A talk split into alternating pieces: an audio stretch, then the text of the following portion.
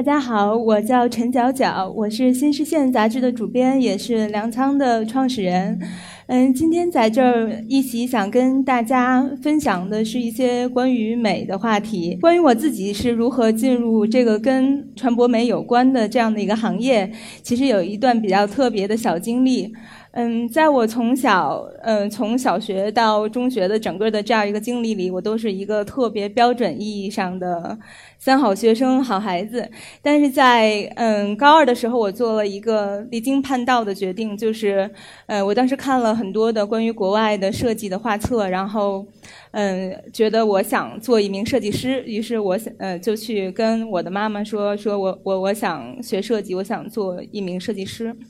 嗯，但是我妈妈做了一个非常疯狂的举动，她就是她去到学校跟我高三，嗯，高中的这个班主任老师说，我的女儿不要来读高三了，然后她要学艺术，她要做一个艺术家。然后由此我得到了一个嗯独立的高三的一年的这样的时光，用自己的节奏和自己的学习方法来学习艺术和学习文化课。最终我考上了自己喜欢的清华大学美术学院的一个设计的专业，然后嗯也成。成为了学校的奇葩，就是我是嗯头一个就是以美术生的身份，但是嗯考到了清华的文科分数线以上的这样的一个考分。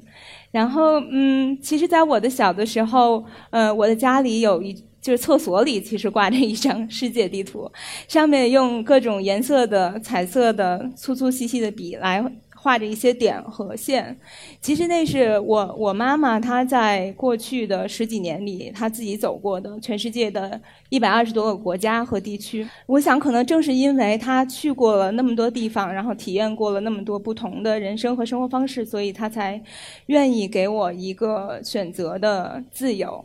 然后回到今天的嗯，关于美学的这样的一个话题，嗯，其实我自己非常喜欢嗯这个太空感的一些设计。我相信在座的每一位，你们也有自己喜欢的一个美学风格。可能在这个产品的结果上，我们最后看到的是一些颜色或者一些线条，比方说太空感的设计，让我们会觉得充满了对未来的想象。嗯，但是嗯，作为呃，一个结果来讲，它的来源是什么呢？也许我们是可以从历史的片段里找到一些线索。嗯，这是一九四七年的时候，美国的杜鲁门总统他发表了一篇国情咨文，是针对苏联的，是针对敌对苏联的。当时是嗯美苏冷战的一个正式的开始。接下来，一九六一年，嗯，加加林作为第一个人类进行了太空的遨游。接下来，肯尼迪总统就发表了一个演说，说：“呃，我代表美国宣布，就是我们在未来的十年里一定会派人类登上地呃月球，包括成功的返回。当然，他们做到了，就是一九六九年的时候，阿姆斯特朗登上了月球。嗯，然后我们看同样的这个时间节点的话，从五十年到到嗯到七十年代，产生了非常多的。”新的设计。一九五零年的时候，通用汽车公司推出了这样一一辆非常具有未来感的汽车。接下来，索尼公司也推出了一个球形的电视。它的这种设计感也影响了后后来很多的设计产品。嗯，库布里克推出了《二零零一漫游太空》的这个电影。紧接着，简·发达因为身身着这个太空的这样的一个时装，在这个出现在电影里，成为了当时红极一时的这样的明星。David Bowie 在他的演唱会中声称自己是一个来自火星的男孩。所以，如果我们把这个就是线索放大，大家会看到，就是嗯，关于太空感的这样的一个美学的风潮，它其实是在。冷战的这样的一个社会背景里产生的，有可能我们平时在接触的每一种的美学风格，它作为一个结果，其实都是和当时的社会背景、嗯历史、政治、地缘，包括信仰，嗯众多的因素所关联。息息相关产生的，这是我在做的新视线杂志。其实每一期杂志里面，我们都会花很多的篇幅来做呃一些梳理，就像刚才的梳理一样，就是我们会去找那些关于审美的故事里面和当时的事情所产生的那些关系。比方说，这个是流行时代，是我们呃回顾了港港台的那样的一个生活风潮或者美学对我们生活的影响，尤其是可能对我们这些嗯出生在八十年代或者七十年代的这些孩子们来说，这就是我们青春所有的一些记忆。大家可以看到，像我们大家都看过功夫电影，然后都羡慕过香港小姐，然后看过古装片，然后嗯在看过江湖片。然后，当然，我们也在三级片里学到了不少书本里学不到的知识。嗯，包括在这个，我们看到了，就是说，流行歌手他们作为偶像如何影响了就是年轻人。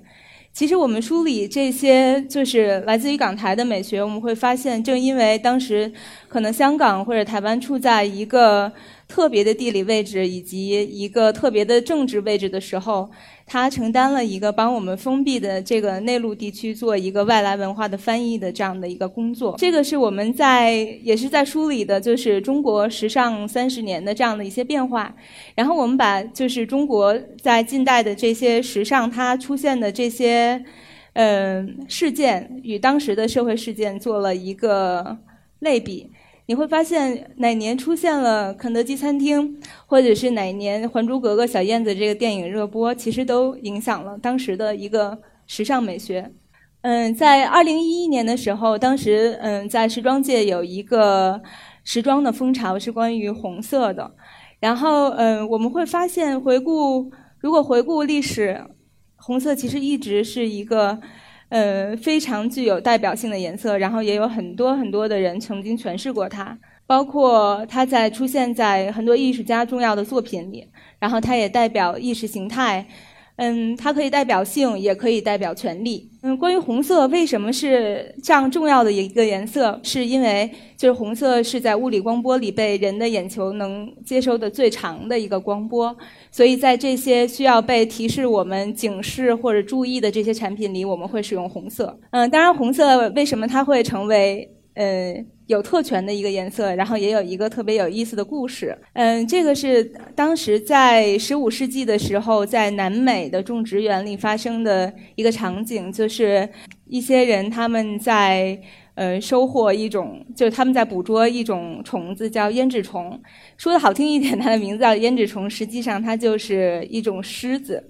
然后这种狮子的它的血液当时是人们用来做红色的这样的一个染料。当然，因为这种狮子是非常非常稀有的，所以当时红色在生产上是一个在技术上很难实现的这样的一个颜色，所以它也只有在特权阶级会被使用。然后这个是我们在做莫斯科的特辑的时候，我们去到了莫斯科的许多的建筑，因为。那可能是世界上最大的一个社会主义遗迹的这样的一个国家，然后我们发现有一个建筑，它很好的说明了整个嗯莫斯科的这样的一个变化的历史。嗯，它曾经是世界上最高最大的一个东正教教堂，然后在十月革命之后，呃，被要求在这个把这个教堂拆掉，要盖成当时叫苏维埃宫，就是当时表现。社会主义权力的这样的一个纪念碑式的建筑，也就是世界上最大的一个、最高最大的一个摩天楼。当然，就是说这个宏愿最终没有实现，可能因为技术上，或者是战争，或者是资金上的一些问题。然后，嗯，后来就大家开始，比方说把这个地基挖出来去炼钢，然后由此这个地基里面就积了非常多的水，所以在那个赫鲁晓夫的时期，就说干脆我们把这个地方变成一个世界上最大的游泳池吧。然后就有很多的那个，就是这这个地方就变成了就是世界上最大的一个游泳池。当然，在嗯，就是苏联解体之后，呃，这个又在这个原地又按照原原来最开始的这个东正教教堂的这样的一个原貌去复建了一个这样一个东正教的教堂。然后由此你会发现，发现在这个历史的变化里，嗯，其实中间的这一段被抹去了。嗯，有可能就是你看到的现在就是它的过去，但是它中间发生了什么，我们其实从来没有知道过。然后这个是我们在呃呃用一张图表来梳理了，就是呃社会主义的这些建筑和他们的当时的各界的苏联领导人之间的关系。然后你会发现，就是每一个领导人他的风格都深深的影响了当时的建筑美学。嗯，Dieter Rams 是我的工业设计之神。然后，当然，他也是嗯，德国的一个工业设计之父这样级别的老爷子，他现在已经应该有八十五六岁的这样的年纪了。然后，他其实设计了非常多的经典的设计，大家可以看到，嗯，这个图片里有他非常经典的设计。然后，在嗯，熟悉工业设计的朋友们可能会知道，就是他曾经提出了嗯，好设计的十个原则。比方说，好的设计它应该是功能跟审美的一个结合。好的设计它是会对嗯消费者对这件产品的使用上有所引导，或者说好的设计它应该是尽可能少的一个设计。嗯，大家也可以看到，在后来苹就是它的设计也深深的影响了苹果的产品设计。然后左边是 Dieter Rams 的设计，然后右边相对应的是苹果的设计。大家可以看到，从这个。设计产品的美学风格上，各代的设计师之间也有非常多的传承的这样的一个关系。嗯，我们也梳理了，就是嗯，可能全世界最经典的那些设计，他们多多少少的都符合着 Rams 提出的这些好设计的原则。在这张图片里面，大家可以看到的有很多我们熟悉的日本的文艺界大师，有时装设计师、电影人。嗯，可能音乐人、摄影师，然后也有艺术家，嗯，他们是奠定了就是日本当代的一个美学的风格。嗯，但是我们可以看到，就是说他们其实有这一代人，他们有一个共同的成长背景，就是他们在呃日本战后经济高速复苏的这样的高速发展爆发的这样的一个时间里，产生了这样的一批人。他们当时就是这批人在寻找的，可能是，嗯，一种面对着西方的文化冲击，如何去就是嗯反抗自己的传统，以及建立一种新的日式美学。然后有些人会把当今的中国比作当时六十年代的日本，因为会有一些类似的地方。我们现在也在经历一个经济高速爆发的一个时期。嗯，我我们的杂志曾经访问过非常多的这样的中国的这些创意人，嗯，他们也是来自于各个的创作领域。我们这个栏目叫“创作百呃创意百人”，但是后来我们会发现，就是这些人的数量远远的超过了一百人，远远的超过了我们的预期。当然，也有越来越多的年轻的创作人涌现出来。大生展是我们在做的一个关于新生代创作力量的这样的一个展览。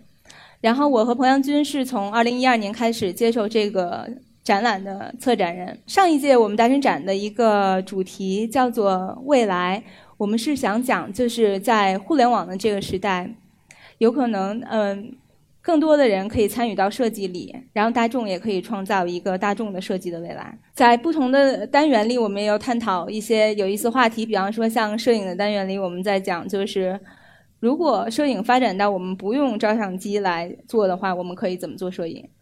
然后城市的单元里也探讨了用众众包的方式来实现设计的可能性。呃，其实我们之前在做杂志和在做展览的这样的一个过程中。呃，我们会发现，在这些年，中国越来越不缺少，嗯，美学的传播者，也越来越多的出现了，嗯，美学的生产者。但是，就是如果美学它是一门生产力的话，其实我们有两大非常重大的缺失。第一点就是说，嗯，其实在中国，在当下，嗯，美学还远远的没有进入生活的领域。没有进入日常的这样的一个界面里，嗯，如果说我们去想一想那些我们喜欢的城市，比方说我们喜欢巴黎，我们为什么会喜欢巴黎？其实是因为我们觉得它美。除了就是我们可以去到博物馆和艺术空间里去看到那些艺术家的创作以外，可能在街道上、在咖啡馆上去，包括看到街上行人的穿着，我们都会觉得有一种美感，那是一种日常的状态。然后，呃，我们觉得在中国的另一大问题就是，如果说美学需要进入生活，成为一种生产力的话，我们还缺少这样的一个生态系统。嗯，我曾经跟很多的设计师聊过天，呃，问他们你们创呃就是做设计遇到什么样的问题，很多人反映的问题都是两点：第一点，我设计出来的产品我找不到它的用户；第二点是，就是我作为一个设计者，我我是我想把我的设计生产出来，但是当我去找到那些工厂的时候，他们都愿意去做那些大牌的大单。但是如果就是说我是一个非常小的量的话，最后造成的结果就是它是一个，嗯，价格又高，质量又不见得很好的一个结果，所以就会进入一个恶性循环。嗯，在这个时候我们就在想，其实，在互联网提供的这种关联彼此的可能性中，我们有没有可能在网上去建立这样的一个生活美学平台，去实现就是我刚才说的。中间的一些壁垒，我们把它去打通，所以我们就建立了这样的一个在线的生活美学的平台，叫做粮仓。嗯，然后我想就是今天请大家先观看一一部呃粮仓礼物频道刚刚出品的这样的一部短片。呃，其实我们讲的是礼物的一些故事和礼物的哲学。然后今天他也是第一次跟大家见面。科学家研究表明。人类会表现出慷慨，是受脑垂体分泌的催产素影响，因为爱慕、友谊、权力、愚弄、炫耀，我们送出礼物。一五一九年，麦哲伦船队从西班牙出发，横跨太平洋，抵达亚洲好望角，完成了人类首次环球航行。崇拜者送给他一个地球仪，上面写着：“是你首先拥抱了我。”孙中山在东京婚礼时送给宋庆龄一把手枪，他说这枪配了二十颗子弹，十九颗给敌人准备，最后一颗请在危急时留给自己。在俄国女皇叶卡捷琳娜二世获赠的上万颗钻石当中，最大的一颗来自她的旧情人奥尔洛夫公爵。Oh my god！后来这颗巨型钻石闪亮在沙皇权杖之上。梵高曾给他喜欢的妓女送了个礼物。他欢喜的打开后吓了一大跳，那是梵高割下的自己那鲜血淋漓的耳朵。爱因斯坦经常跟朋友送他的鹦鹉聊天，话题从光速不变原理到狭义与广义相对论。宙斯送给潘多拉一个神秘盒子，他止不住好奇，不顾劝告打开了盒子，最终释放出了人世间的诸般万物。一九四九年，毛泽东第一次访问苏联时，给斯大林七十大寿带去了一火车的寿礼：山东大葱五千斤，江西金桔一千斤，萝卜五千斤，冬笋五百斤。西湖龙井省院乡就三十作为回赠，斯大林也送了毛泽东一火车新工业产品，包括毛的终身座驾吉斯装甲轿车。有些人因为收到的礼物而被成就。母亲送的话剧令马蒂斯开始了绘画之旅。安妮·法兰克在父亲送的日记本里记录了在纳粹集中营中度过的艰难。David Bowie 吹着哥哥送的白色萨克斯，开始了他的摇滚巨星之路。旅行者一号探测器曾给外星人送去了一张光盘，里面那些地球上不同的声音和人类文明的照片，可在宇宙中保存十亿年。连环杀手钟情于在犯罪现场留下特殊的礼物送给侦查人员，他们放置纸牌，画上诡异的笑容，寄送男主的暗号，以此来挑衅警方的工作效率。一八七五年，法国人开始在巴黎打造自由女神雕像，历经十年后，漂洋过海送给了美国人，作为独立一百周年的献礼。拿破仑与第一任妻子约瑟芬结婚时，送给他一只盒子，里面是一张写着命运的纸条。但这段婚姻最终因为没有子嗣继承王位而被迫结束。